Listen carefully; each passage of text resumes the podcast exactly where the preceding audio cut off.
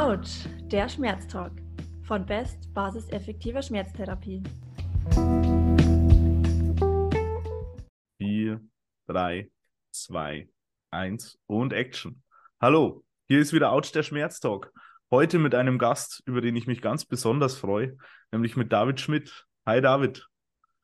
Er trinkt Morgen, noch. Grüß dich. Hi. Schön, dass du da bist. Ich freue mich sehr, dass, dass du zugesagt hast, dass du dabei bist. Du bringst ja ganz, ganz unterschiedliche Richtungen, Blickrichtungen auf die Physiotherapie mit. Da freue ich mich schon sehr, was du uns da alles so erzählen wirst. Ähm, stell dich doch gerne mal kurz vor. Ja, erstmal vielen Dank für die Einladung. Sehr lieb von, von euch. Ähm, ja, ich heiße David Schmidt, bin 42 Jahre alt, bin seit Dezember 2000 Physiotherapeut. Noch äh, die klassische Ausbildung gemacht, ähm, daheim in Meppen. War dann ähm, im ersten Jahr bei einem Fußballverein in Wolfsburg tätig und an einem Reha-Zentrum, ähm, weil ich immer in den Sport wollte, das familiär bedingt war, weil äh, mein Vater und meine Onkels Bundesliga gespielt, beziehungsweise als Trainer gearbeitet haben. Und ich fand das immer spannend. Und als ich dann als Physiotherapeut reinkam, habe ich relativ schnell gemerkt, dass es, dass es dann doch nicht so meine Welt ist. Und mein dortiger Chef hat mich dann ähm, nach Kairo geschickt. Dort habe ich ein ambulantes Reha-Zentrum mit aufgebaut in einem Privatspital war da knapp fünf Jahre.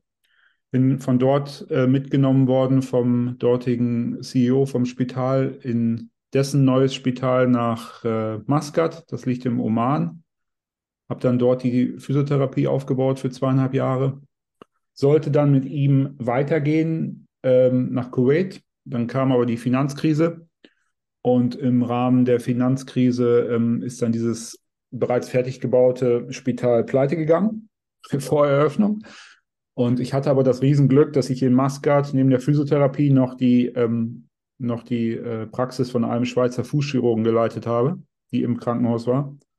Und der hat mich dann ähm, in die Schweiz empfohlen, die ich so nie wirklich auf dem Schirm hatte, weil ich, wenn du, wenn du acht, neun Jahre unten im, im arabischen Raum bist, ähm, irgendwann auch den Blick für Europa verlierst und nur so für so ein paar Fortbildungen zurückgehst. Und dann bin ich irgendwann in der Schweiz gelandet, habe äh, dreieinhalb Jahre die Physiotherapie geleitet in einer Reha-Klinik im Kanton Glarus. Ähm, Im letzten halben Jahr auch noch eine zweite dazu im gleichen Kanton. Und das war eine Reha-Klinik, die hat sich spezialisiert auf ähm, Schmerzpatienten, auf die Versorgung von chronischen Schmerzpatienten, auf die onkologische Reha und psychosomatische Reha. Ja, und von da aus habe ich ähm, dann den Absprung geschafft, bin irgendwann in Zürich gelandet. Ähm, ich war dreieinhalb Jahre dort in, in, in diesem Kanton Glarus. Bin dann nach Zürich an die Universitätsklinik Beigrist. Das ist die orthopädische Universitätsklinik. Ähm, die einzige in der, in der Schweiz, die explizit nur Orthopädie macht und ähm, äh, Querschnittsverletzung. Und da war ich jetzt genau auf den Tag fast genau zehn Jahre ähm, und habe dann den, ähm, ja, für mich hat es dann gereicht. Ich wollte dann was Neues machen, ähm, hat dann bin aktuell im Sabbatical und mache mich im Jahresverlauf mit einem Arbeitskollegen selbstständig mit einer, mit einer Physiotherapiepraxis. Genau. Und äh, habe 2018 ähm, Science to Practice gegründet das ist ein ganz kleines Startup, was wir hobbymäßig betreiben, was für uns kein, kein Revenue bedeutet, einfach nur damit, ähm, damit wir ein bisschen die Physiotherapie nach vorne pushen können, was es, glaube ich, ganz gut gelungen ist, zumindest hier in dem Raum, wo wir gerade tätig sind. Genau, das habe ich mit Pascal Grenicher gemacht, eine ganz liebe und hochgeschätzte Kollegin, die ich am Balgrist kennenlernen durfte, die jetzt wieder am Balgrist ist, als wissenschaftliche Mitarbeiterin, dort Forschung betreibt und auch ihr gerade ihren PhD abschließt im Bereich der Prähabilita Prähabilitation. Ja, und das ist so meine Geschichte in kurz. Mhm. Und natürlich dann das, das Ganze, das muss ich jetzt aber keinem erzählen, die ganzen äh, physiotypischen Fortbildungen.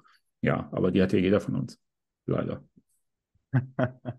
Leider, sagst du schon. Ja, du hast eine ganz, ganz abwechslungsreiche Geschichte, die sich sicherlich unterscheidet von vielen anderen Karrieren.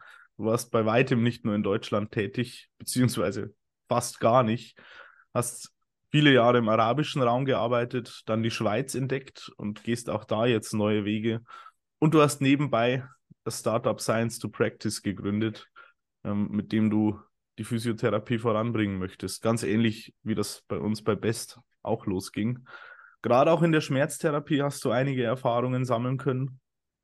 Ähm, und rund ums Thema Fortbildungen, da habt ihr euch ja auch platziert, da habt ihr euch verortet. Ihr wollt auch die Fortbildungslandschaft voranbringen und das war auch dein letztes Stichwort jetzt. Du hast einige Fortbildungen gemacht, leider. Und darum soll sich auch heute unser Gespräch unter anderem drehen. Wie sieht denn die Fortbildungslandschaft aus? Wie, wie laufen da bestimmte Dinge ab? Worauf legen die Leute Wert? Und was sollte vielleicht einen höheren Stellenwert bekommen? Aber bevor wir da hinkommen, ich habe dich ja vorher schon ein bisschen vorbereitet. Ich möchte dich auch noch einer, nach einer persönlichen Schmerzstory fragen.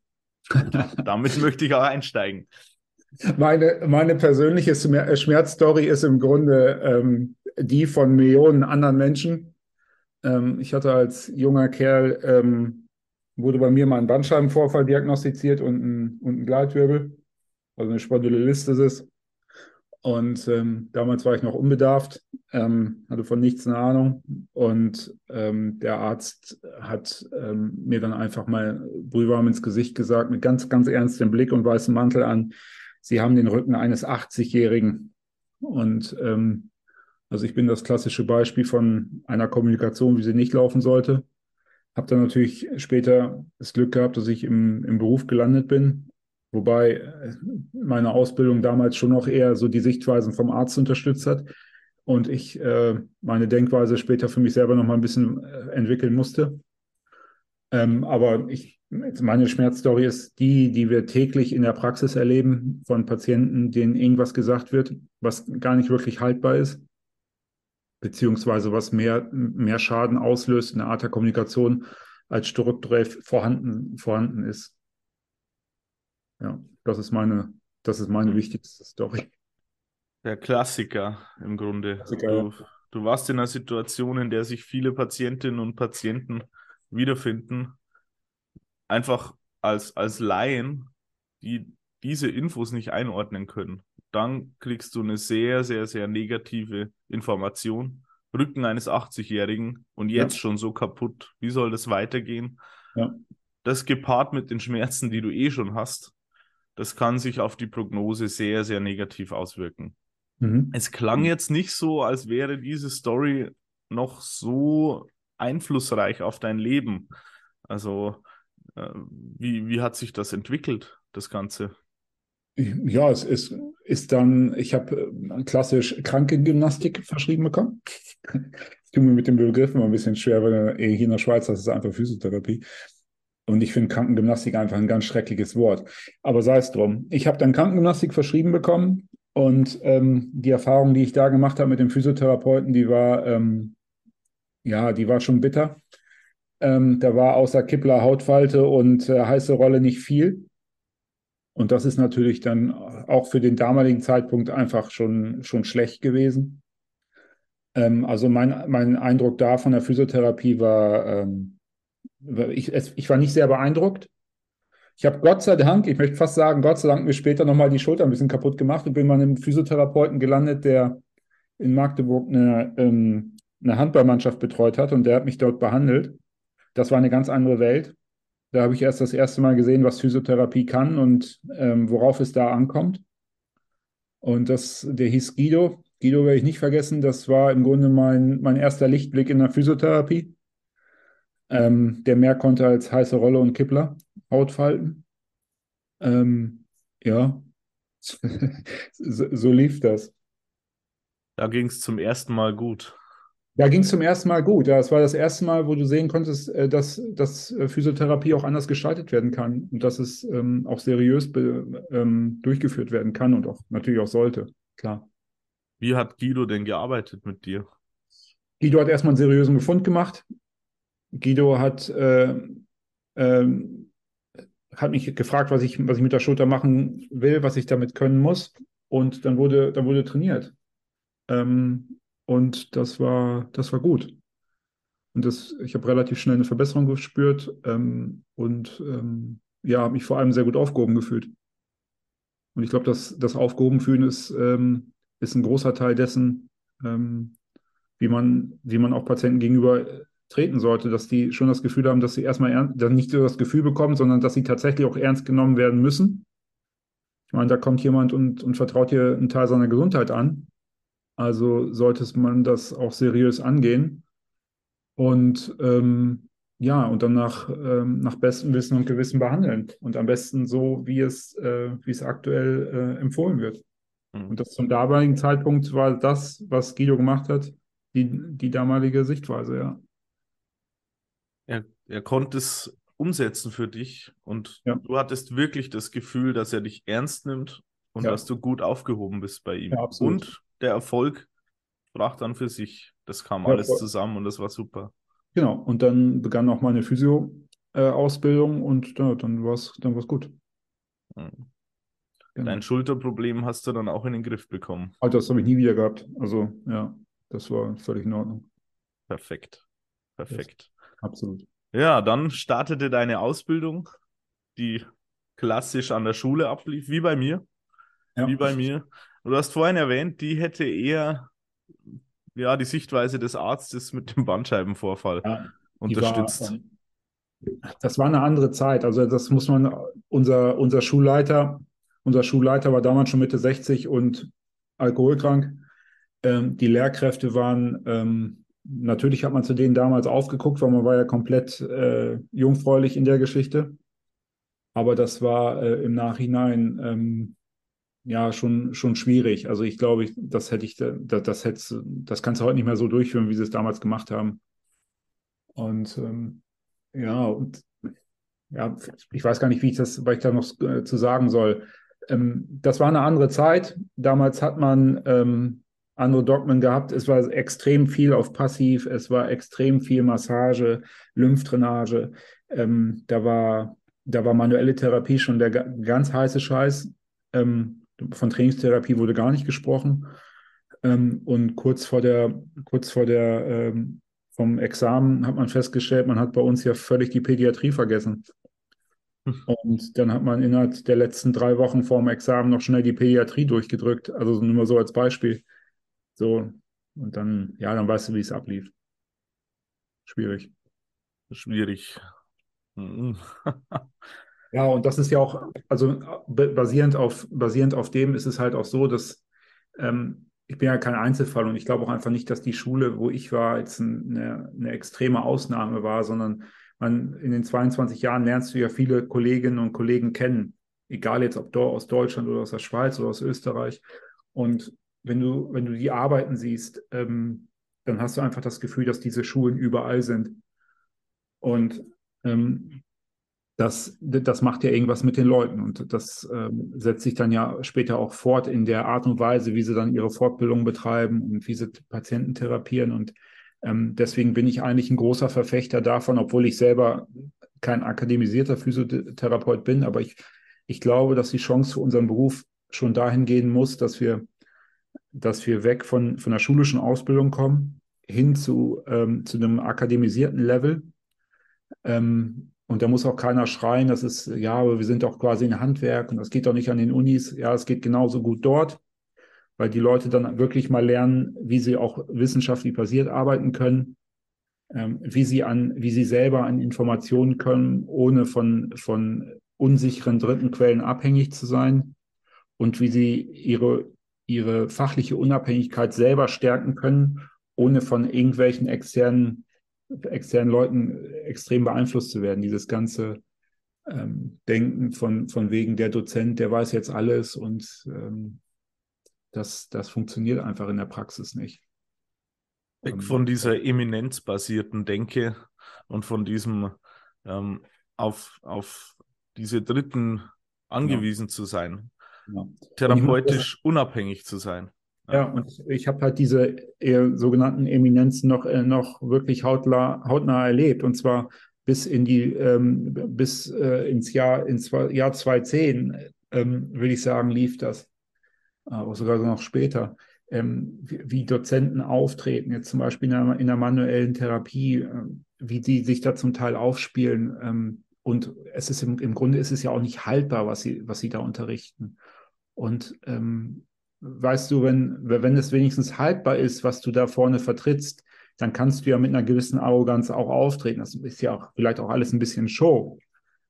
Aber ähm, da sind halt so viele immer jetzt selbst heute noch unterwegs, die ähm, gerade in Deutschland die Leute angewiesen sind oder, oder zumindest ihnen gesagt wird, dass sie angewiesen sind auf diese Zertifikate, Blut und Wasser schwitzen, Geld und Zeit investieren, ähm, um irgend so, ein, irgend so ein Papier zu bekommen, was sie bei der Krankenkasse vorlegen können, damit sie zwei Euro mehr kassieren.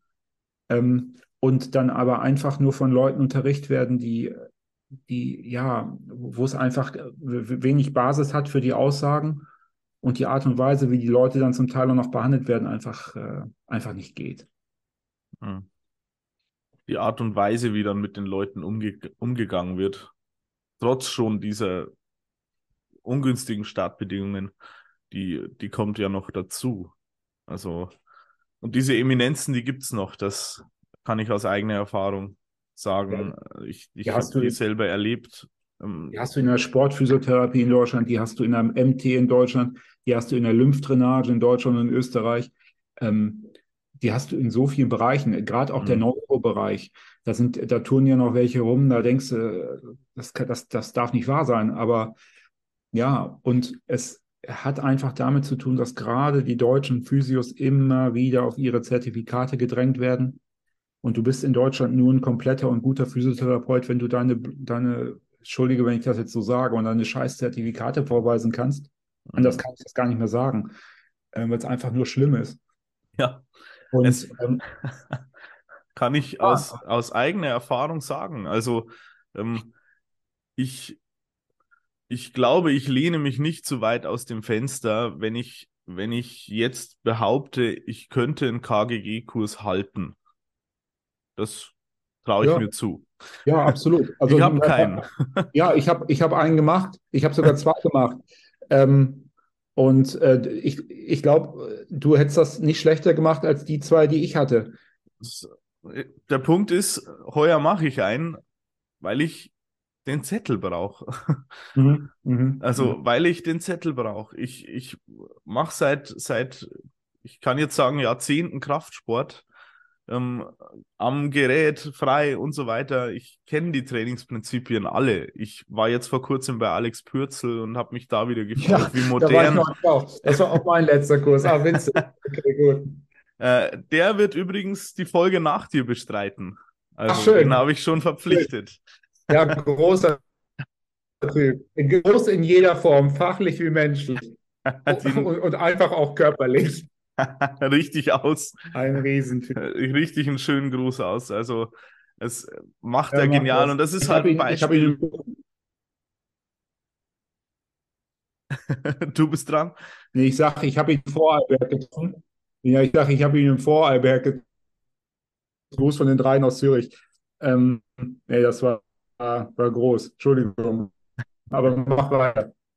Alles gut, alles gut. Ich merke auch gerade, dass das Internet ein bisschen hackt, aber es scheint schon halbwegs zu funktionieren. Ich hoffe, das, das geht gleich wieder besser. Ansonsten, nee, aber jetzt glaube ich, ist wieder alles flüssig. Ja, alles gut. Schöne Grüße von den dreien aus Zürich, die richte ich auf jeden Fall aus. Bei Alex, das war ein Beispiel eben für eine Fortbildung, die anders abläuft, die auf wissenschaftlicher Basis funktioniert, wo auch mal unterschiedliche ja, genau. Perspektiven besprochen werden können, ohne dass das gleich als persönlicher Angriff genau. gewertet wird. Und das, das fand ich wirklich toll. Ja, und das ist halt das, was ganz, ganz vielen Dozenten abgeht. Wenn man irgendwas hinterfragt, da wird man direkt böse angeschaut mhm. oder man, man, wird direkt zurechtgewiesen oder was, was auch immer. Ähm, ja. Und das ist bei ihm wunderbar. Du bist, äh, du weißt, er hat so viel mehr Wissen in, in seinen spezifischen Bereichen als du in diesem Moment, aber er lässt es dich nicht spüren. Und das ist, das ist groß. Und er hat für jede, und das ist ja auch etwas, was wir bei Science to Practice haben, dass wir ähm, unsere, unsere Dozenten darauf hinweisen, dass, wenn, wenn sie Aussagen treffen, sie auch belegen müssen. Das heißt, sie, sie können nicht sagen, die Wandfarbe ist rot, wenn sie, wenn sie grün ist. Sie müssen, sie müssen es belegen können in, in, in ihren Aussagen, warum das, was sie da gerade programmieren, oder wo das nachzulesen ist, wo die Leute das, das, das nachlesen können. Und das hast du halt bei Alex. Und das hast du aber beim Großteil der Forderungen sonst einfach nicht. Das ist was, was leider häufig fehlt, ja. ja ich meine, ich, ich habe manchmal das Gefühl, dass da eine gewisse Angst auch vorherrscht. Also ich habe jetzt auch schon einzelne Personen immer wieder kennengelernt, die beispielsweise auch in MT-Kursen sitzen, die da ja herangezogen werden. Also es ist ja nicht so, dass, dass so ein Kurs dann selber konzipiert wird, sondern häufig kommen die da rein in so eine MT-Schule, da gibt es dann irgendein Konzept, das mal aufgestellt wurde und mhm. an dem wird sich dann orientiert. Mhm. Und ähm, es scheint auch häufig so zu sein, dass es nicht gewünscht ist, dass da Dinge überarbeitet werden. Ja, dass wenn da mal der, der Punkt kommt, hey, ähm, wir, wir erzählen den Leuten hier das und das und vielleicht könnten wir das so und so modernisieren, dann, dann stößt es auf taube Ohren. Ja, und das ist und dann ist es, wie oft kritisieren die Physiotherapeuten die seltsamen Nachbehandlungsrichtlinien nach Kniegelenksoperationen zum Beispiel oder Schulteroperationen auf nach dem Motto, das ist doch auf nichts basierend. Ja, aber wir therapieren auch nichts anders. Also, oder beziehungsweise machen unsere Fortbildung nicht anders. Und ähm, wenn du dann halt, wenn, oder wenn da einer sitzt und hat den Mumm, das zu hinterfragen, dann riskiert er direkt ähm, in der Prüfung ähm, entsprechend dran zu sein. Wobei ja. Prüfung ist für mich auch wieder ein hohes Wort. Ähm, ja, aber das, äh, das ist einfach nicht gewollt. Und weißt du, der, den, den Vorteil, den wir in der Schweiz haben, bei uns ist die, ist die Fortbildungslandschaft diesbezüglich ein bisschen anders. Ähm, die Schweizer sind ähm, nicht abhängig von, von irgendwelchen Zertifikaten, weil sie für alles immer das gleiche, das gleiche Geld kriegen. Es gibt im Grunde zwei wichtige Abrechnungspositionen, aber die sind unabhängig davon, welche Fortbildung du gemacht hast. Das heißt, ich darf einen Schlaganfall genauso behandeln wie ein Kreuzband. Und zumindest brauche ich kein Zertifikat dafür. Ähm, hier in der Schweiz sind sie zwar verrückt nach, äh, nach Sportphysiotherapie und drei Niedling. Das ist so ein bisschen die Schweizer Antwort auf das deutsche Lymphdrainage und MT. Mhm. Ähm, aber in, in Deutschland wirst du ja quasi dahin gedrängt, weil du ja deine Grundvergütung ja grundsätzlich ja schon mal so schlecht ist, dass du ja schon fast in diese Zertifikate reingedrängt wirst. Aber wenn du dann, wenn du dann gegenrechnest, was du da an, an Stunden, an Zeit und an, an direkten Kosten hast für die Fortbildung, zum Beispiel der MT, und kriegst dann pro Behandlung zwei Euro mehr, oder was der Teufel, was das jetzt gerade ist, ähm, das rechnet sich ja trotzdem nicht. Das ist ja noch das Wilde. Das, ähm, und ähm, das ist halt hier, hier angenehmer. Du, die Leute machen wirklich nur die Fortbildung, die sie auch machen wollen. Beziehungsweise, abgesehen von dem drei Niedling und der Sportphysiotherapie, wo, wo viele Praxisinhaber immer noch das, ähm, die Lösung allen Übels sehen. Ähm, wobei wir beide jetzt auch wissen, dass in der, ähm, in, in der Schweiz das drei Niedling auch natürlich auch Quatsch ist. Da müssen wir uns auch nicht drüber unterhalten. Ähm, aber äh, das laut auszusprechen, das, äh, das ist halt nicht so einfach, weil du stößt hier schon extrem auf, auf ähm, auf Gegenwehr, aber es ist keine begründete Gegenwehr und von dem her kann man das eigentlich aushalten. Aber ähm, ja, und das ist einfach in einem, in einem Land wie der, wie der Schweiz, ist das fast noch enttäuschender als in Deutschland. Weil in Deutschland, wenn, wenn immer noch weit über wahrscheinlich drei Viertel der Physiotherapeuten keinen akademisierten Abschluss haben und nicht wissen, was, ähm, wie, wie, sie, wie sie Studien lesen können oder wie sie es beurteilen können, die Schweizer müssten es eigentlich können. Und ähm, sie machen es trotzdem zu wenig. Mhm. Und ähm, gehen trotzdem auf Techniken ein. Ich meine, du, du siehst auch in der Schweiz Liebscher Bracht. Ähm, und wir, wir, sehen ja in der aktuellen Diskussion, ähm, was dahinter steckt. Der, ähm, in, in, Deutschland kannst du es ja kaum einem vorwerfen, da kann der Mieter wenigstens noch mehr Umsatz machen. Aber wenn das selbst in einem, einem mit einem Bachelor- oder Masterstudiengang passiert, dass er sowas anbietet, ja, dann wird es halt schwierig. Da würde man eigentlich davon ausgehen, dass, dass es nicht so leicht passiert, dass nach so einem Abschluss immer noch unwissenschaftliche Konzepte angewandt werden. Genau. Aber die werden halt angewandt. Genau, und ähm, von, einem, äh, von einem dir bekannten Professor, der hier unterrichtet in der Schweiz, wurde mal gesagt, dass ähm, evidenzbasiertes Arbeiten bei, bei, ähm, bei Physiotherapeuten nicht gefragt ist. Und das fand ich jetzt ähm, die Aussage, die hat er auch getätigt mir gegenüber. Und ähm, ich fand es gut, dass er es ehrlich gesagt hat, aber ich fand es natürlich auch erschreckend, das von einem Professor einer, einer Fachhochschule zu hören. Mhm. Wenn, wenn unser eigener Beruf nicht interessiert ist, daran fundiert zu arbeiten. Ähm, das ist natürlich schon bitter. Das deckt sich mit meiner Erfahrung allerdings. Also die, das Interesse ist daran häufig nicht da, weil in der, in der Praxis äh, wenig, wenig Gewinn dadurch entsteht. Also das, ich meine, das sehe ich in meinem persönlichen Werdegang, in dem ich äh, ja einen Bachelorstudiengang bestritten habe, gemeinsam mit Jonas, ich den nie abgeschlossen habe, weil mhm. es auch für mich keinerlei Nutzen hatte, jetzt hier noch auf dem Papier einen Bachelor zu haben. Es, mhm. es gibt dahingehend ja keinen Zug. Ja, in der also, Schweiz aber auch nicht. In der Schweiz ähm, ist es dann so, dass die machen dann, oder einige machen dann da später ihren Master drauf. Und das finde ich auch höchst unfair. Ich, ähm, ich habe genauso viel, ich generiere genauso viel Umsatz als, als einfach dreijährig ausgebildeter Physiotherapeut wie einer, der einen Masterstudiengang durchläuft.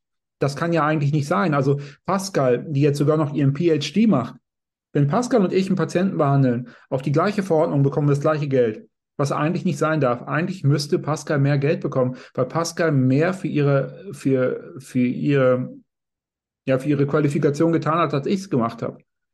Und das sind einfach die falschen Reize. Und es, du solltest der, daher nicht für eine, irgendein Zertifikat wie eine MT oder eine Lymphdrainage oder was der Teufel auch mehr Geld bekommen für etwas, was eh keine bis wenig Evidenz hat, ähm, sondern du müsstest einfach für, der, für deine allgemeine Qualifikation bezahlt werden. Und die, ist, die sollte, die sollte bei einem MSCler höher sein als bei einem ähm, mit höherer Fachschule, wie es jetzt bei mir der Fall wäre. Mhm. Und das, das sollte da, sich unterscheiden. Da verstehe ich deinen Punkt total. Ich meine, wenn, ähm, wenn in Deutschland ähm, es, es wichtiger ist, dass du dass du ähm, die, die Lymphdrainagegriffe kennst, anstatt ähm, wie, wie, du Studien bearbeiten, selber bearbeiten kannst oder lesen kannst oder interpretieren kannst, mhm. ja, dann, dann läuft es einfach in die falsche Richtung. Mhm. Da bin ich übrigens, oh, entschuldige, mhm.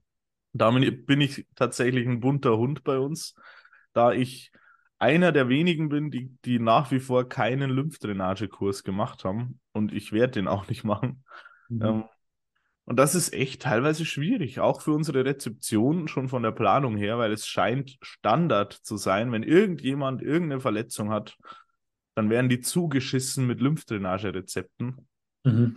Aber äh, in dem Moment, wo man nochmal ein KG-Rezept möchte, weil es jetzt um Return to Sport beim Kreuzband geht und da machen halt gewisse Zeiträume Sinn, dann wird es plötzlich schwierig. Also das ist, also jetzt nicht immer, um Gottes Willen, aber äh, ja. das teilweise beißt sich das echt komplett. Und ja. das ist schade. Ja, ich, ich verstehe aber natürlich auch den, ähm, den, den wirtschaftlichen Zwang, den die Praxisinhaber in, in speziell in Deutschland haben, ähm, dass sie natürlich so viel wie möglich auch anbieten wollen. Ähm, das heißt, sie sind dann in so einer Zwickmühle, ähm, die sich wirklich nur dadurch lösen lässt, dass, sie dass die entsprechenden Stellen in Deutschland irgendwann auf diese, auf verstehen, dass sie mit diesen Zertifikaten nicht weiterkommen. Aber solange, solange die ähm, Physios in Deutschland selbst von ihren eigenen Verbänden mit, mit, dieser, mit dieser Politik in den Arsch getreten werden, anders kann man das gar nicht nennen, weil die Verbände selber damit so viel Kohle generieren, dann, ähm, dann wird sich da auch nichts ändern. Das heißt, es muss wirklich von innen passieren. Und es muss, da muss wirklich ein Umdenken in den Verbänden stattfinden. Und sie müssen irgendwie, ähm, keine Ahnung, wenn sie, wenn sie die Mittel brauchen, um ihre Kosten zu decken, dann müssen, die, müssen sie da andere Wege finden. Dann müssen sie vielleicht offener diskutieren, dass die Beiträge erhöht werden müssen. Da weiß der Teufel was.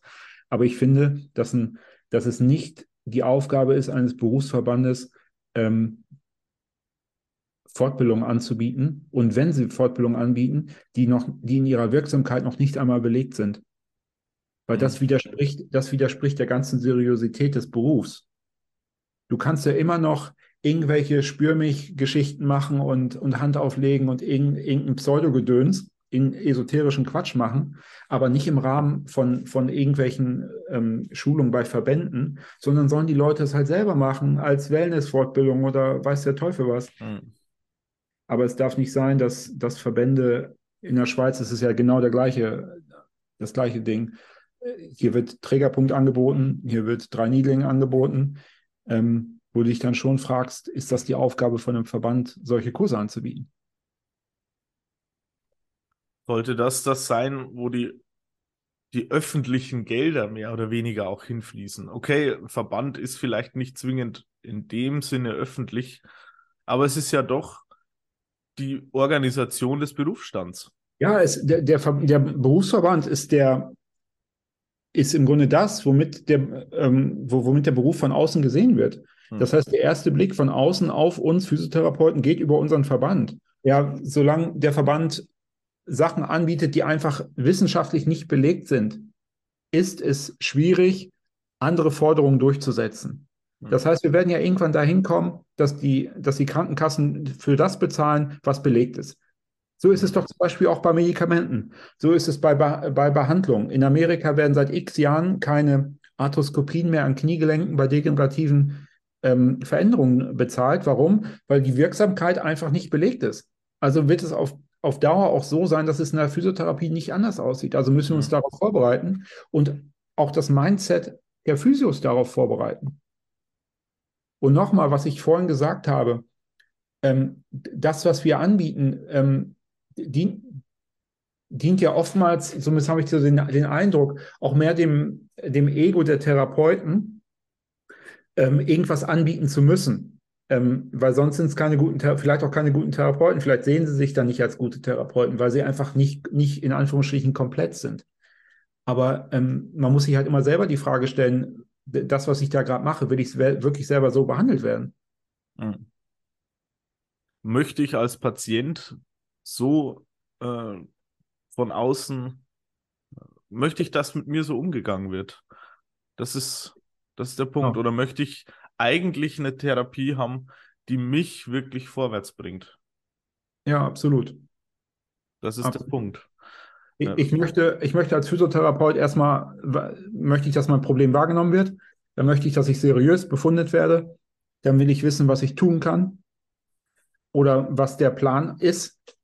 Und dann, dann würde ich eigentlich auch gerne wissen, was aktuell empfohlen wird wo eigentlich so der Goldstandard ist in der Therapie. Aber ich glaube, wenn du, wenn du einen Großteil der, der Therapeuten fragst, die können dir, die können dir alle Top 30 Muskeln aus dem Drei-Niedling in der Schweiz nennen. Aber die wenigsten können die, die aktuellen Leitlinien erklären. Mhm. So, du, ähm, ich finde das noch verrückt. Ich meine, ähm, ich habe äh, Therapeuten kennengelernt, die haben mich ernsthaft gefragt, äh, wie man einen Gluteus medius trainiert. In, in den also sie kennen noch nicht mal die Funktion des Muskels, indem sie gerade eine Nadel reinstechen. Es ist komplex. Also da sehen wir auch die, die Schwierigkeit, dass wir auf der einen Seite wünschen wir beide uns, dass, dass die Ausbildung da besser wird, dass es akademisch wird.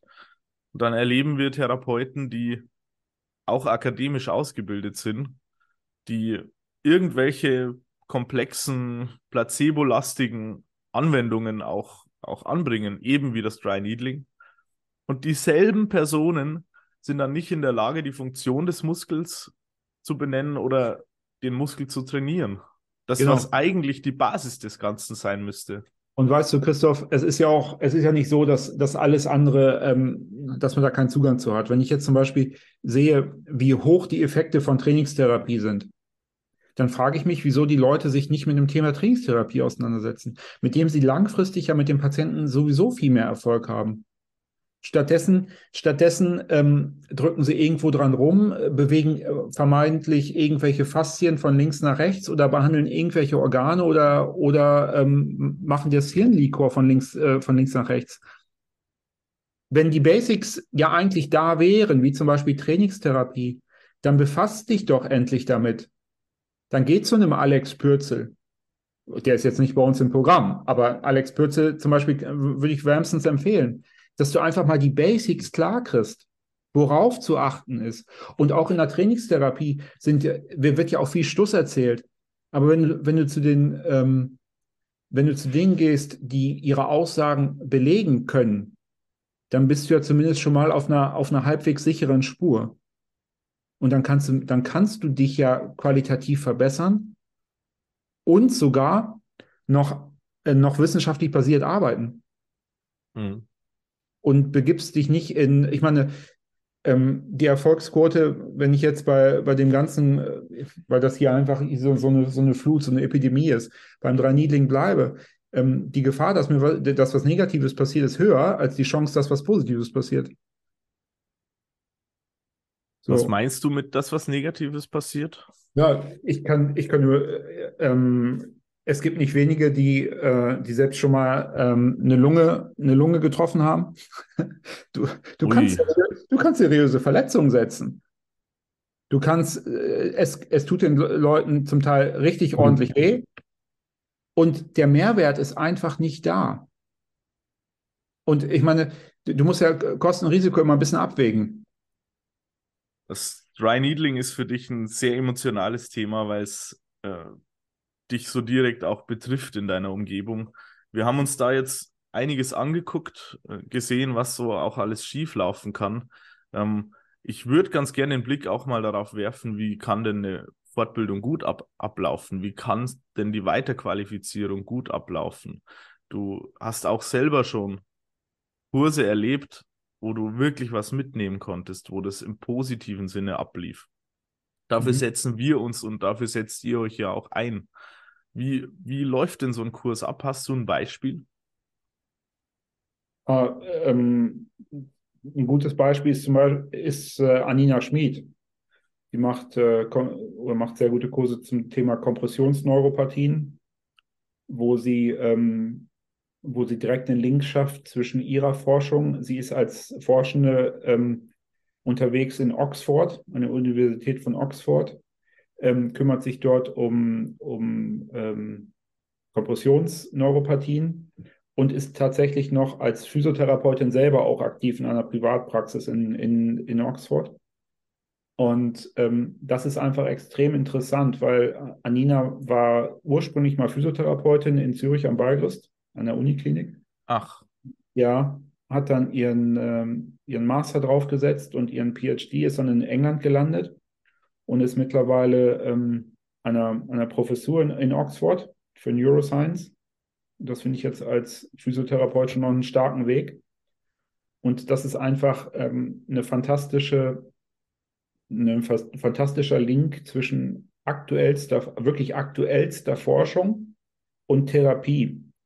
Und ähm, es nimmt ja auch so ein bisschen den Druck, als Physiotherapeut immer alles hinbekommen zu müssen. Und sie hat sehr viele Beispiele, wie man, wie man etwas äh, günstig beeinflussen kann, aber nicht den Anspruch, dass es dann auch wieder hundertprozentig wird. Und ähm, ich glaube, das, das würde vielleicht auch vielen Physiotherapeuten schon mal gut tun, wenn sie sich selber eingestehen würden, dass es nicht immer 100% wieder werden muss.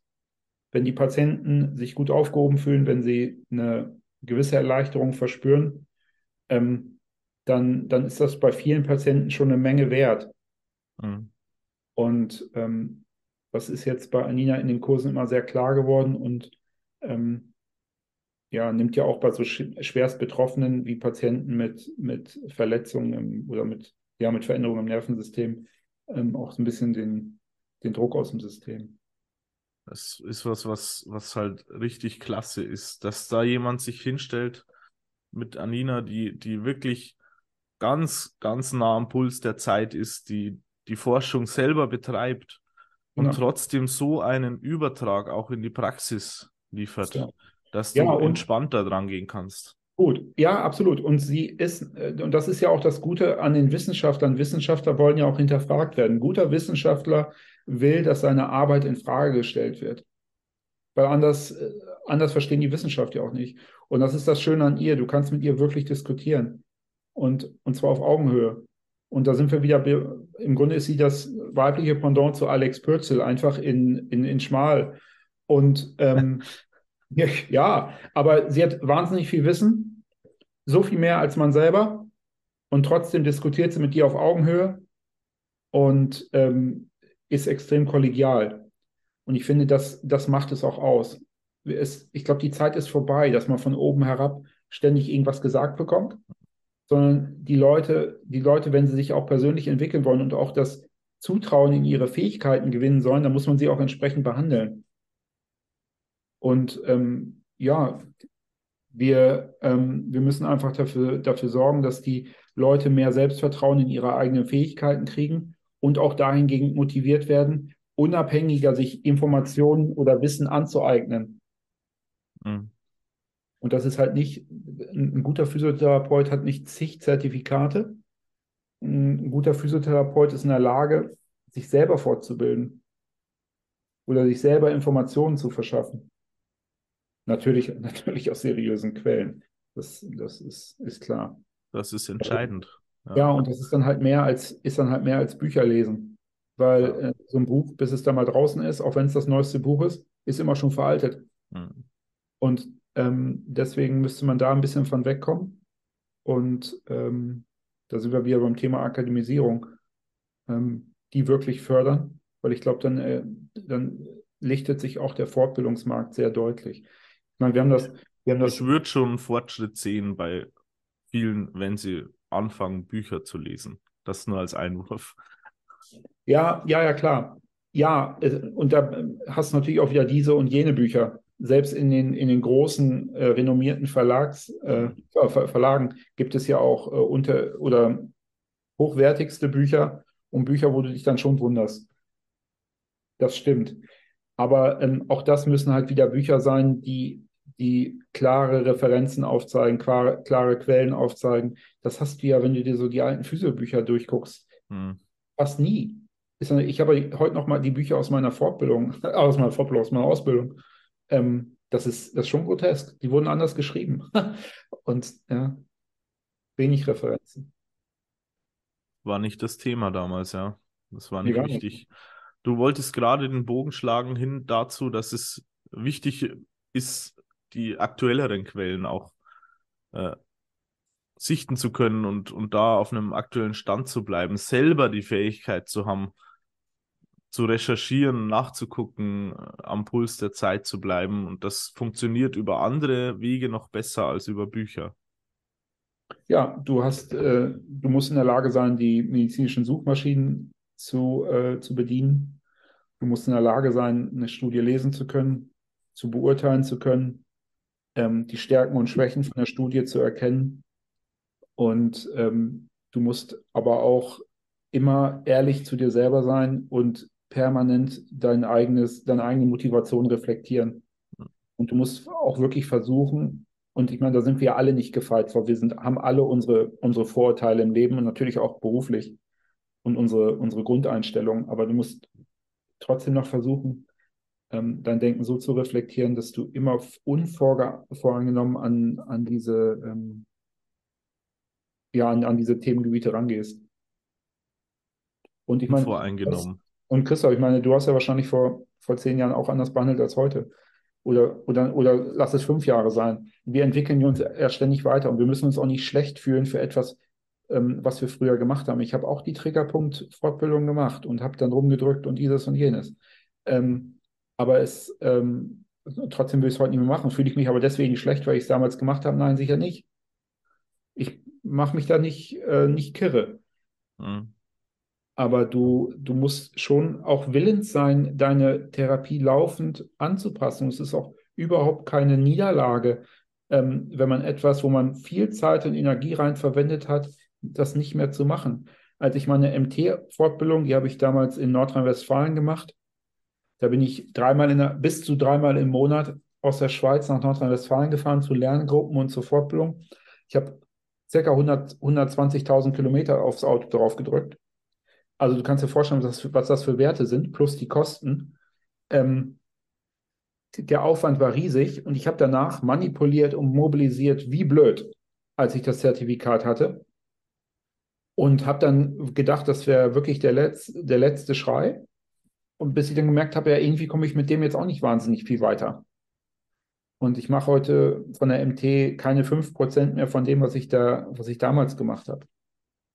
Natürlich reut mich die Kohle, mich reuen aber vor allem die Nerven und, und der, der Aufwand, den ich gemacht habe und vor allem auch die Zeit, weil ich hätte mit der Zeit auch was anderes machen können. Aber ich bereue es grundsätzlich nicht, dass ich es gemacht habe, weil es hat mich sicherlich als Therapeut auch im gewissen Sinne weiterentwickelt. Aber ähm, wie gesagt, du musst trotzdem bereit sein, auch wenn du diese Riesensachen gemacht hast, ähm, dann Arbeiten immer wieder zu hinterfragen und auch anzupassen. Und es ist keine Niederlage, wenn man, wenn man gewisse Sachen nicht mehr macht. Hm. Ganz im Gegenteil, es ist, es ist eine großartige Eigenschaft, das hinterfragen zu können und sich weiterzuentwickeln. Ich, äh, gerade Alex Pürzel hat das immer mit Training verglichen, jetzt in den Gesprächen. Ähm, warum sollte sich jemand schlecht fühlen, weil er 50 Kilo Kreuz heben kann und mehr gerade nicht. Es gab auch den Tag in Alex Leben, wo er nicht mehr heben konnte. Mhm. Irgendwann fängt jeder mal an. Ja, genau. Aus 50 Kilo werden dann 60, deshalb schämt man sich doch nicht für die 50. Denn Nein, irgendwann musste ich anfangen. Ja, und in dem Moment, wo er 50 macht, hat er immer noch 50 mehr gemacht als ich, der gerade auf dem Sofa sitzt. Ja. Also so, und was, was ist die Alternative, das nicht zu machen, ist nicht zu machen. Und das kann ja eigentlich auch in dem Leben von Alex Pürzel nicht die Alternative sein. Oder von, von jeder Person. Das heißt, ähm, wir, müssen, wir müssen uns auch für unsere Aktivitäten nicht, ne, ne, nicht schlecht fühlen. Oder wenn ich zum Beispiel, ähm, wenn ich zum Beispiel hier auf, bei Seestraße, wo wir wohnen, ähm, gibt es unheimlich viele Radsportler. Ähm, und da sind dann wirklich Leute bei, wo du siehst, die trainieren wie blöd, die sehen extrem fit aus. Da sind aber auch immer wieder welche bei, die können gerade vom Volksfest kommen. Aber wir müssen die sich deswegen schlecht fühlen, weil sie, aus, äh, weil sie so ein bisschen salamimäßig auf dem, äh, in der Pelle sitzen? Nee, finde ich nicht. Warum? Weil sie, sie tun was. Ja. Jeder, jeder, der was tut, äh, egal ob er das, ob das jetzt Sport ist oder sich beruflich weiterentwickelt oder was, der muss sich für das, was er, was er vorher macht, gemacht hat oder was er macht, nicht wirklich schämen. Ganz im Gegenteil. Solange Ganz er sich in, in irgendeiner Form nach vorne entwickelt, ist es doch wunderbar. Das ja. Einzige, was ich einfach machen würde, ist, ähm, ist, der, ist, der, ist der Sport in dem Sinne der, der richtige für mich? Ist die Durchführung richtig? Habe ich einen guten Trainingsplan. Und ein guter Trainingsplan beim Sport ist ja im Grunde nichts anderes als das, was ich vielleicht auch vorhabe mit, mit dem, wie ich mich fachlich als Physiotherapeut weiterentwickeln will. Was ist mein Plan? Wo will ich, wo will ich hin? Und da muss ich da nicht x, x Zertifikate zusammensammeln, sondern ich muss mir die Fähigkeit zusammen ähm, aneignen, mir selber Wissen zu generieren und mir dann selektiv Fortbildungen rauspicken, die wirklich Sinn für mich machen und die müssen Sinn für mich machen. Die müssen natürlich auch fachlich Sinn machen. Ich bin und bleibe ein großer Verfechter von, von evidenzbasierten Fortbildungen, weil ich glaube, dass einfach das auch ethisch, moralisch gegenüber der Kundschaft das einzig Vertretbare ist. Ähm, genau, aber sie, du musst einen Plan haben mit dem, was du tust. Und du musst dich vor allem dann auch keinem mehr erklären. Mhm. Du musst dich auch keinem mehr erklären, weil du ganz klar selber weißt, wo es hingeht. Ja. Und dann Absolut. führt da kein Weg mehr dran vorbei. Ja. Absolut. Ja. Und ähm, es gibt ja inzwischen auch, auch Praxen, die das ja auch versuchen umzusetzen, bestmöglich. Sicherlich ähm, äh, ist das schwierig im Alltag, aber jetzt bei uns, wenn ich und der Kollege die Praxis aufmachen, wir haben uns bereits darauf verständigt, dass es gewisse Therapieformen bei uns einfach nicht gibt. Und wenn die Patienten darauf bestehen, dann müssen sie halt woanders hin. Und wenn, wenn wir dann Personal anstellen, wenn wir dann Personal finden, das ist mal die andere Geschichte, ähm, dass wir dann aber wirklich ganz klar uns nur für Leute entscheiden, die auch unsere Philosophie mitgehen. Weil wir stehen da ja auch mit dem Namen dahinter. Und ähm, ja, ich will einfach Leute, ich will einfach Leute haben, die Interesse haben, sich fachlich nach vorne zu entwickeln und das sehen wir auch auf unseren Fortbildungen. Die, die klassischen Therapeuten, die zu Science äh, to Practice gehen, das sind, ähm, wir haben sehr überschaubare Fortbildungen. Jetzt im ersten halben Jahr haben wir sowieso nichts gemacht, weil wir einfach zeitlich äh, ähm, da nichts für aufwenden konnten. Aber die Leute, die zu uns kommen, die sind extrem reflektiert. Wir haben sehr, sehr interessante Gespräche und auch kontroverse Diskussionen in den Fortbildungen. Ähm, aber das sind Leute, die wissen, wo sie hinwollen. Mhm. Die auch, wenn du sie dann später so auf Social Media verfolgst, auch in zum Teil einen sehr interessanten Weg gehen. Und ähm, das würde ich mir einfach wünschen, wenn das noch öfter passiert. Weil der, ich glaube, dass die für uns, der Beruf ist, ist so schön und auch so wichtig, dass es, ähm, dass es für uns elementar ist, dass wir uns fachlich nach vorne entwickeln und wegkommen von dem, von dem ähm, Massage-Image und wirklich als seriöse Profession wahrgenommen werden. Aber dafür, um als seriöse Profession wahrgenommen werden, zu werden, müssen wir auch seriös auftreten. Und das geht aus meiner Sicht nur, wenn wir evidenzbasiert schaffen. Wenn wir es schaffen, unsere Therapie auf gesicherte Beine zu stellen und nicht auf irgendwelche von Ja. irgendwelchen Eminenzen erfundenen Beine. Und das Ja, zeigt sich bei eurem Publikum. Das sind Leute, die wirklich reflektiert sind, die da mit einem Ziel, mit einem, mit einem klaren Plan, den sie schon Ja, mehr oder weniger weit entwickelt haben, mit dem da ankommen und Ja. das als Step sehen, der, der hier reinpasst. Ja, und wir, ähm, wir haben ein, auch ein sehr interessantes Publikum. Ich meine, wir haben, wir haben immer wieder Leute aus, aus Deutschland, zum Teil aus, aus, aus, dem, aus NRW, aus Thüringen, die auch stundenlang fahren, um zu uns zu kommen. Und, und die, du weißt es selber, die, du warst ja neulich erst da, die Schweiz ist alles andere als günstig. Das heißt, hier hinzukommen und dann hier mal nur mal zu übernachten, ist schon mühsam. Wir haben viele ähm, Kollegen und Kolleginnen aus Österreich, die zu uns kommen. Und das absolute Highlight, was ich einmal hatte, das war ein ganz, ganz interessanter Kollege, der hat mich über das Internet angeschrieben aus Mexiko. Und er Ach. wollte, er, er wollte ein Ticket lösen. Ich sage, ja, ja, mach du mal. Und ich habe gedacht, verarscht mich einer. Und habe dann trotzdem einfach mal rübergeschickt, ja, musst du hierhin überweisen und dann, dann hast du es und ist alles gut. Ein paar Tage später war das Geld auf dem Konto. Ich habe gedacht, was, was passiert denn hier? Und dann ist der Kerl tatsächlich aus Mexiko gekommen, weil er, weil er einen Kurs besuchen wollte und, und war dann, war dann drei Tage bei uns. Und das sind, das ist einfach ein, natürlich ist das ein extrem außergewöhnliches Commitment. Ist auch alles andere als die Regel. Aber es zeigt dir halt schon, dass, dass da Kollegen draußen sind, die sich auch entwickeln wollen. Mhm. Und wenn wir jetzt mal wieder ganz, ganz böse denken, ist es nirgends, oder gibt es wahrscheinlich wenig Berufe, wo es einfacher ist, fachlich nach vorne zu kommen wie die Physiotherapie oder sich, äh, sich einen guten Namen zu machen, weil einfach viele dabei sind, die, die gar keinen Wert darauf legen auf qualitative Arbeit und ähm, einfach ihren, äh, ihren Weg komplett verschlafen. Mhm. Mhm. Ich hatte, ich hatte immer wieder jetzt Angst vor der Entscheidung, in die Selbstständigkeit zu gehen. Boah, kriege ich das hin und dieses und jenes. Aber ähm, die Angst ist, ist mittlerweile weg, weil ich weiß, was, was, was anderswo gemacht wird. Und da habe ich dann gar keine Angst mehr. Ja, und dann, dann sollte es schon klappen.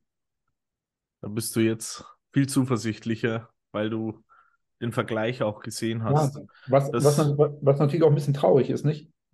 Weil, ja, Weil ich finde, dass unsere, unsere Profession schon was Besseres verdient hätte, als den Zustand, in dem er im Moment ist.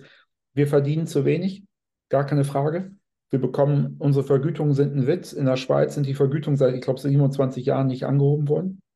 Das heißt, es ist kaum noch rentabel, hier etwas zu machen. Ähm, trotzdem macht man es.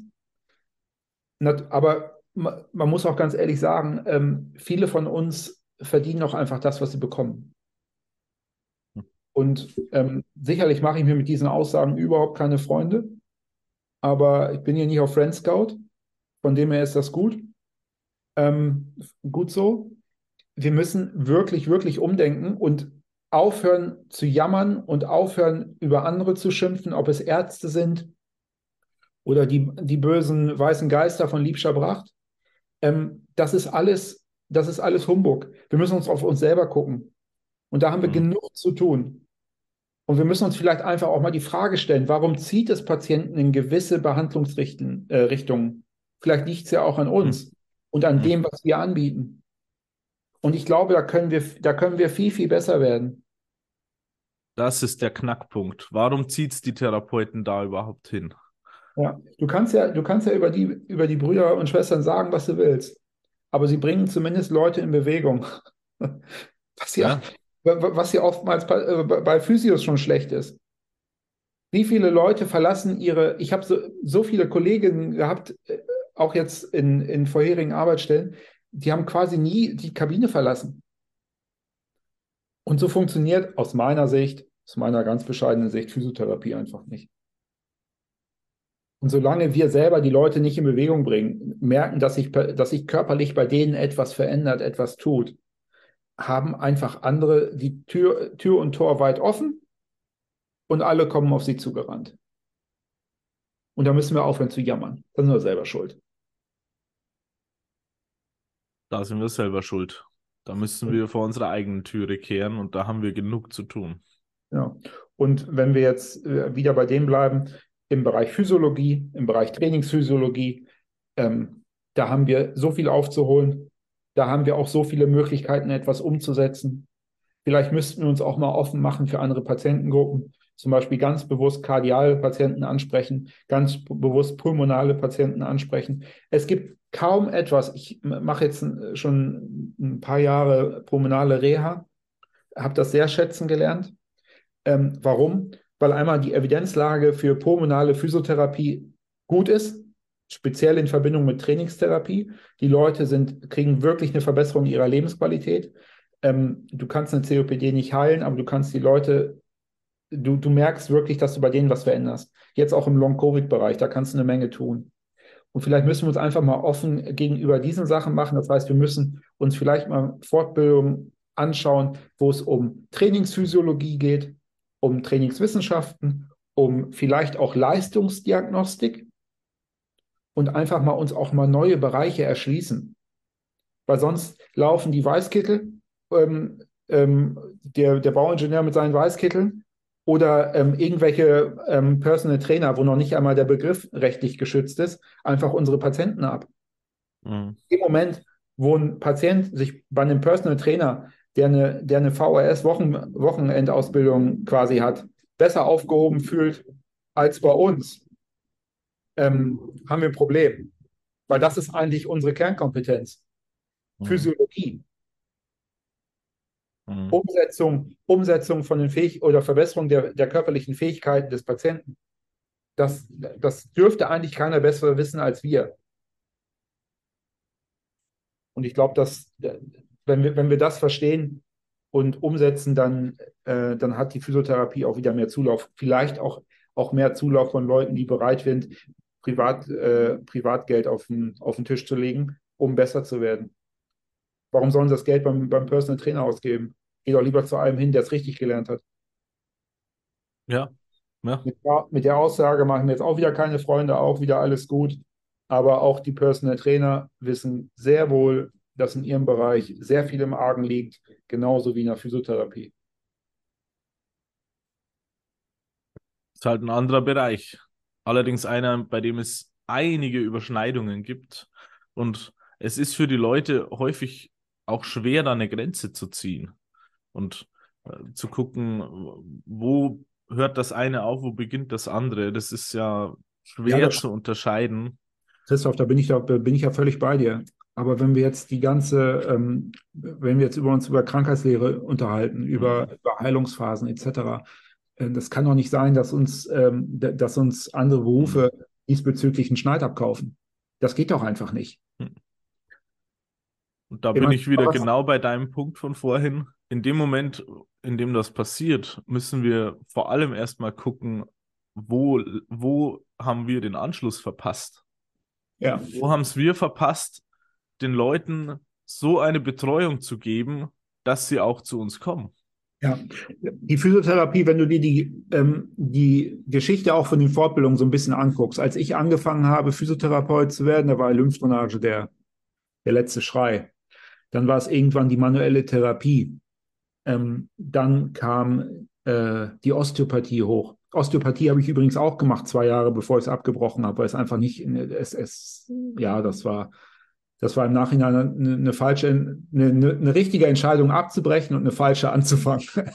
Aber die, ähm, ja, jetzt, was ist jetzt, danach kamen, kamen die ganzen Fasziengeschichten. Ich weiß jetzt gar nicht, was jetzt aktuell der, äh, der große Schrei ist. Wahrscheinlich ist es Motivational Interviewing und, äh, und dann man natürlich noch die Mosley-Welle und, und, und, Schmerzgeschichte. Aber ähm, ich will euch auch damit gar nicht an, an Karren machen. Ihr macht das wunderbar. Warum macht ihr das wunderbar?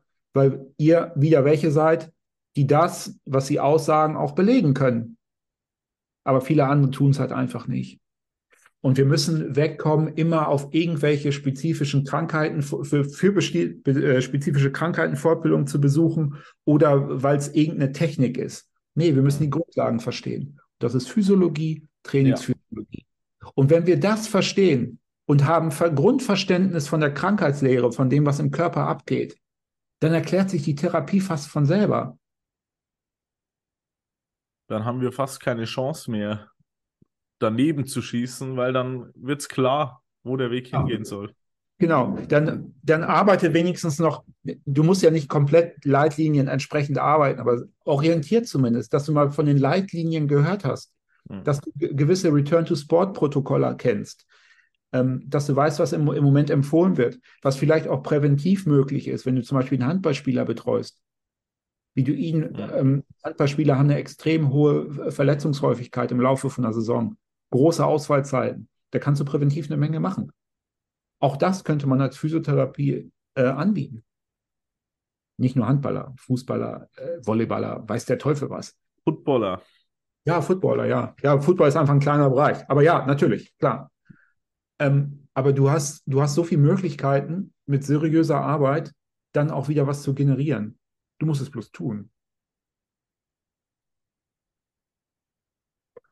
Ich denke, da ist die Ausbildung auch so ein Faktor. Also wenn ich gerade jetzt an meine denke, wo uns zumindest schon vermittelt wurde, dass es wichtig ist, sich breit aufzustellen und so allgemein aufzustellen und wo viel über die Zertifikate gesprochen wurde und der Weg schon fast vorgezeichnet wurde, auch ja schon von außen. Mhm. Und das ist schade, weil dadurch genau diese Chancen verpuffen. Eben nicht nur in die manuelle und so weiter reinzugehen, sondern auch mal zu gucken, okay, wie kann ich denn noch mit Sportlern arbeiten? Kann ich vielleicht auch schon was tun, dass Verletzungen vermieden werden? Kann ich mhm. die generell fitter kriegen?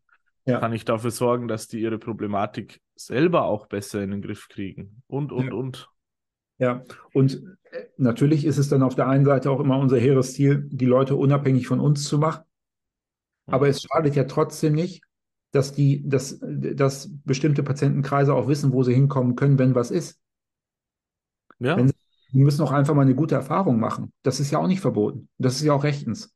Und das, ähm, es geht mir ja nicht darum, dass ich die maximale Behandlungsmöglichkeit eines Patienten aus, ähm, ähm, ausreize, sondern wenn bei mir ein Patient gut ist, dann ist er gut. Ob das jetzt nach einer Behandlung ist oder nach, nach zwölf oder keine Ahnung was, dann geht der.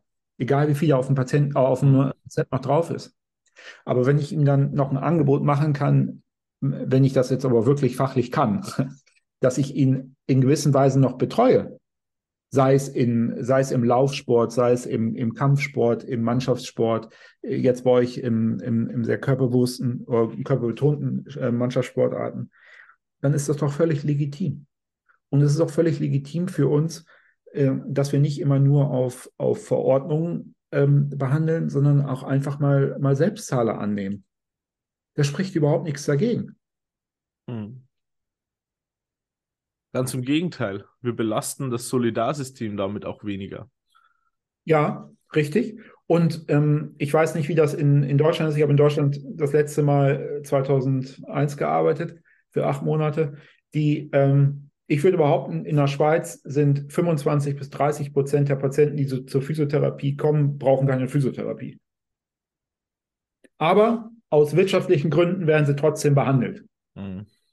So, jetzt jammert hier jeder, dass man hier vier bis sechs Wochen auf einen Physiotherapietermin wartet. Ja, aber es liegt auch daran, dass wir unfassbar viele Langzeitpatienten haben, die wir uns rangezüchtet haben, die wir in dem Sinne auch schlecht mehr losbekommen. Und wenn wir einfach ehrlich mit uns selbst werden, ist das, sind Langzeitpatienten in der Regel auch eine, ein Resultat unserer Arbeit. Außer jetzt zum Beispiel jetzt mal ein MS oder ein, Schlaganfall oder ein Querschnitt. Da müssen wir jetzt nicht drüber reden. Aber ein Rückenpatient, wie viele chronische Rückenpatienten haben wir, die wir langfristig behandeln? Extrem viele. Mhm. Extrem viele. Und aus meiner Sicht ist das herangezüchtet. Da sind wir selbst schuld. Und wenn wir dann meckern, dass die Vergütungen nicht reichen, ja, mein Gott, dann arbeite einfach ein bisschen seriöser, ein bisschen, arbeite einfach seriös, evidenzbasiert, sei ehrlich zu dir selber und dem Patienten und dann schließe auch ab, wenn es ums Abschluss geht und biete andere Services und Leistungen an, die, die interessanter vergütet werden und die die Leute auch wahrnehmen. Jetzt spreche ich hier natürlich aus ein bisschen aus dem, äh, aus dem ähm, Märchen, Märchenturm. In der Schweiz ist es halt so, dass die Leute auch wirklich da mal Geld auf den Tisch legen. Die können es auch einfach. Hier ist mehr vorhanden als jetzt wahrscheinlich in Deutschland. Aber ich würde auch behaupten, dass es in Deutschland mehr als genug Kundschaft gibt, die froh wären, wenn sie seriös betreut werden würden und das auch bezahlen würden. Die Leute sind da. Ja. ja. Der, der Mut, das auch zu tun von unserer Seite, der ist dann häufig auch der, der fehlt, würde ich sagen. Ja. Deshalb ist auch die Arbeit so wichtig, die ihr macht, glaube auch, die wir machen, die viele andere machen, die sich auf diesen Weg begeben, äh, die versuchen, eine modernere Physiotherapie auch nach außen hin zu vertreten, dahin äh, die Leute zu ziehen und zu begeistern, dass, dass unsere Kolleginnen und Kollegen merken, hey, das, was wir hier machen, ist wichtig und ist viel kreativer, als es manchmal wirkt. Gerade auch, wenn ich so arbeite. Ich habe so viele Möglichkeiten, da anzusetzen. Natürlich erfordert es teilweise auch Arbeit und erfordert einen gewissen Mut, da reinzugehen. Aber ich denke schon, am Ende ist es das auch wert. Absolut, bin ich völlig bei dir. Und wir sehen ja auch, dass die Arbeit, die wir, die wir machen, auch Früchte trägt. Als wir mit Science to Practice in der Schweiz angefangen haben, war ein Großteil der, der Kurse, die beim größten Schweizer Anbieter angeboten wurden, ähm, da hast du die Hände über den Kopf zusammengeschlagen. Ähm, ich habe jetzt die Tage nochmal reingeguckt, auch in, auf Vorbereitung auf unser Gespräch. Ähm, das hat sich wesentlich verbessert. Die haben sehr, sehr viele, sehr basierte ähm, und sinnvolle, sinnvolle Angebote, immer noch auch so ein bisschen Zeug, wo du, wo du auch drauf verzichten kannst, aber es tut sich was. Ähm, und ich, ich sehe das irgendwo auch ganz ehrlich als Kompliment. Und ihr macht ja auch eine hervorragende Arbeit. Das sieht man ja auch in, in der Resonanz, die ihr habt. Ich habe ja auch online da schon teilnehmen dürfen bei euch. Das war immer super. Ähm, ich sehe das aber auch immer so ein bisschen als Kompliment, wenn ich Anbieter sehe hier in der Schweiz, die unser Programm von Science to Practice quasi eins zu eins kopiert haben. Plus ein bisschen, ein bisschen Geschwurbel noch mit reintun, aber im Grunde eins zu eins kopiert haben. Zum Teil die gleichen Referenten. Und das, das finde ich, ähm, finde ich gut. Stört mich nicht, weil ich, ich generiere mit, mit Science to Practice für mich persönlich gar kein Einkommen. Ich will einfach nur die Kosten decken. Das ist für uns ein Hobby gewesen, einfach um die Physiotherapie nach vorne zu pushen. Und wenn das Resultat darin ist, dass die anderen äh, Fortbildungsanbieter uns kopieren, danke, dann passt es. Dann haben wir, Pascal und ich, unsere Arbeit, glaube ich, ganz gut getan. Und wenn euch dann die Leute auch irgendwann mal versuchen zu kopieren, was schwierig ist, weil ihr einfach sehr viel Fachwissen vorweisen könnt, dass man nicht einfach so aufholt ähm, und ihr halt auch als Dozenten selber voransteht und nicht, ab, nicht einfach abgeworben werden könntet, dann, ähm, dann glaube ich, tun wir der Physiotherapie langfristig was Gutes. Aber ich wäre einfach, ich mache noch einen letzten Aufruf, dass die Leute sollen sich einfach mal ein Blatt Papier voll äh, hinlegen und was sie glauben, einfach, erstmal ist der Gedanke, was bringt sie langfristig weiter voran? Negatives Denken und Jammern? Oder mache ich mir einen Plan, was, was ich fachlich, wie ich fachlich vorankommen will? Und wenn ich fachlich vorankommen will, wohin will ich, wohin will ich gehen? Was will ich anbieten können? So, was, für das, was ich anbieten will, äh, will was brauche ich dafür? Dann schreibe ich mir auf, was ich dafür brauche, suche mir ver verlässliche, seriöse Quellen, und nicht irgendwelche und ruf nicht beim nächstbesten Fortbildungsanbieter an, wo jeder zweite schreit, oh, super, super tolle Kurse und das Buffet war immer voll, sondern ich brauche seriöse, seriöse Quellen, hol mir mein Wissen und baue es auf. Tschüss. Und das war's. Das ist echt eine, eine totale Parallele zur, zur Behandlung. Also da, als, als Patient komme ich viel besser vor, voran, wenn ich einen Plan habe. Ja, wenn total. ich mich dann auch gut aufgehoben fühle und ja, wenn total. ich eine, eine gute Quelle habe vor mir ja. für Wissen, für die Anwendung, für das, was ich tun kann. Und genau total. das Gleiche genau das Gleiche, diese Erziehung auch dahin, sollte auch in der Fortbildungslandschaft passieren, dass sich die Leute am Ende gut und seriös aufgehoben fühlen. Ja, wir müssen jetzt, äh, es, soll mich jetzt auch keiner so verstehen, dass ich jetzt, dass ich jetzt jeden dazu aufrufe, die Hälfte seiner Zeit nur noch mit, mit Privatzahlern zu verbringen oder irgendwelche Trainingspläne zu schreiben. Darum geht's gar nicht, das ist Quatsch. Wenn ich aber meinen mein Tag auch ein bisschen dahin aufweichen kann, aus diesem permanenten Stress von 20 Minuten Rhythmen rauszukommen und mir vielleicht mal einen halben Tag pro Woche dafür gönne, mich um, um Selbstzahler zu kümmern, um in deren Betreuung in die Vereine reingehe, ähm, Einzelsportler zu betreuen, die ja sowieso schon viel Aufwand betreiben, ähm, dahingehend auch noch zu berate und, und, und zu behandeln, dann ähm, habe ich sicherlich was getan, um meinen Alltag interessanter zu gestalten und auch mein Einkommen positiver zu beeinflussen. Darum geht's. Ich bin nicht so blauäugig und so, so naiv zu glauben, dass jetzt jeder Physiotherapeut in Deutschland über Nacht sich zehn Selbstzahler an, an die Backe klebt. Das wird nicht passieren. Das passiert aber aus, aus dem Grund auch schon nicht, weil die, die wenigstens werden willens sein, das zu machen. Und dann musst du erst, die allermeisten werden sich erst das Wissen generieren müssen. Aber wenn sie es dann haben, dann können sie es machen. Und ich sehe es ja, ich sehe es ja hier, wie es hier läuft, was hier, ähm, was hier möglich ist. Und ich glaube, dass das, das wäre für viele schon mal eine Option. Das wäre eine Möglichkeit, um voranzukommen. Ja. Ich würde das fast gerne als Fazit auch sehen. Gibt es einen Punkt, den du noch ganz dringend loswerden möchtest dazu, der dir noch auf dem Herzen brennt? Nee, ich hoffe einfach, dass sich keiner angegriffen fühlt von dem, was ich jetzt gesagt habe. Ähm, mir geht es immer in den Argumenten, die ich führe oder in den Diskussionen, die ich führe, um, um den Inhalt. Inhaltlich kann man sich mit mir immer streiten. Ähm, wer sich dann aber mehr an den Worten stört als an dem Inhalt oder an dem Ton als, den in, als im Inhalt, ähm, ja, das, äh, das ist dann, das müssen dann mit sich selber ausmachen. Ähm, soll sich keiner auf den Chips getreten fühlen, eher motiviert, was zu tun. Und ich glaube, sie haben ein bisschen Anreiz bekommen, vielleicht sich auch mal ein bisschen zu hinterfragen und immer daran zu denken, dass der Nächste, der durch die Tür kommt, ähm, man auch selber sein könnte und ähm, die Leute einem wirklich ihre Gesundheit anvertrauen und man sie entsprechend seriös auch betreuen sollte. Und wenn man es nicht kann, weiterleiten. Auch das gehört zur Seriosität mit dazu. Punkt. Vielen Dank, David. Am okay. Ende unserer Folge haben wir immer ein Nocebo der Woche. Äh, dieses Mal hast du mir das tatsächlich vorweggenommen. ähm, und ich hatte kurz überlegt, ob ich mir ein neues suche, denn wir haben einen ganzen Fundus, aber das passte so gut, dass es die Folge rund macht. Das Nocebo der Woche ist, sie haben den Rücken eines 80-Jährigen. Ja. Also genau das, dass du als am Anfang selber dass du als 18-Jähriger selber gehört hast. Genau, und ähm, ich äh, sah als 18-Jähriger noch anders aus. Ich hatte ein paar mehr Haare auf dem Kopf, aber vor allem war ich, war ich wirklich, wirklich fit. und das war dann im Nachhinein dann schon wirklich grotesk. Aber ja. Ja. Das heißt, Heftig, was das am Ende macht. Ja, wir, ich, wir sprechen uns wieder, wenn ich 80 bin und dann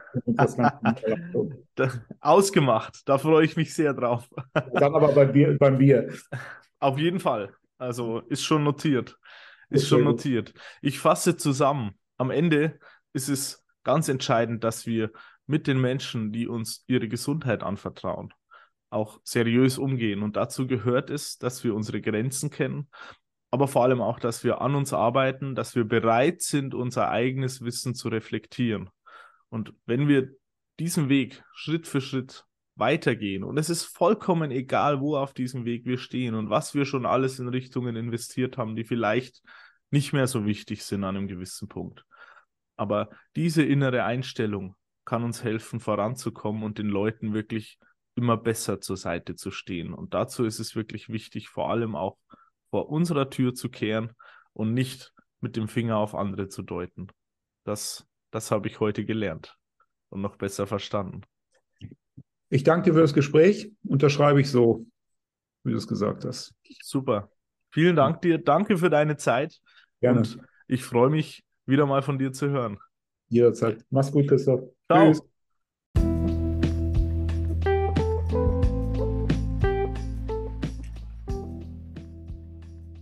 Jetzt sind wir am Ende der Folge angekommen und wenn du noch tiefer in das Thema Schmerzen einsteigen möchtest, dann melde dich für einen unserer Kurse an. Die Adresse lautet www.best-therapie.com/Kurse. Und damit du keine Neuigkeiten oder Events in deiner Nähe verpasst, setze dich auf unsere Warteliste auf www.bestliste.de.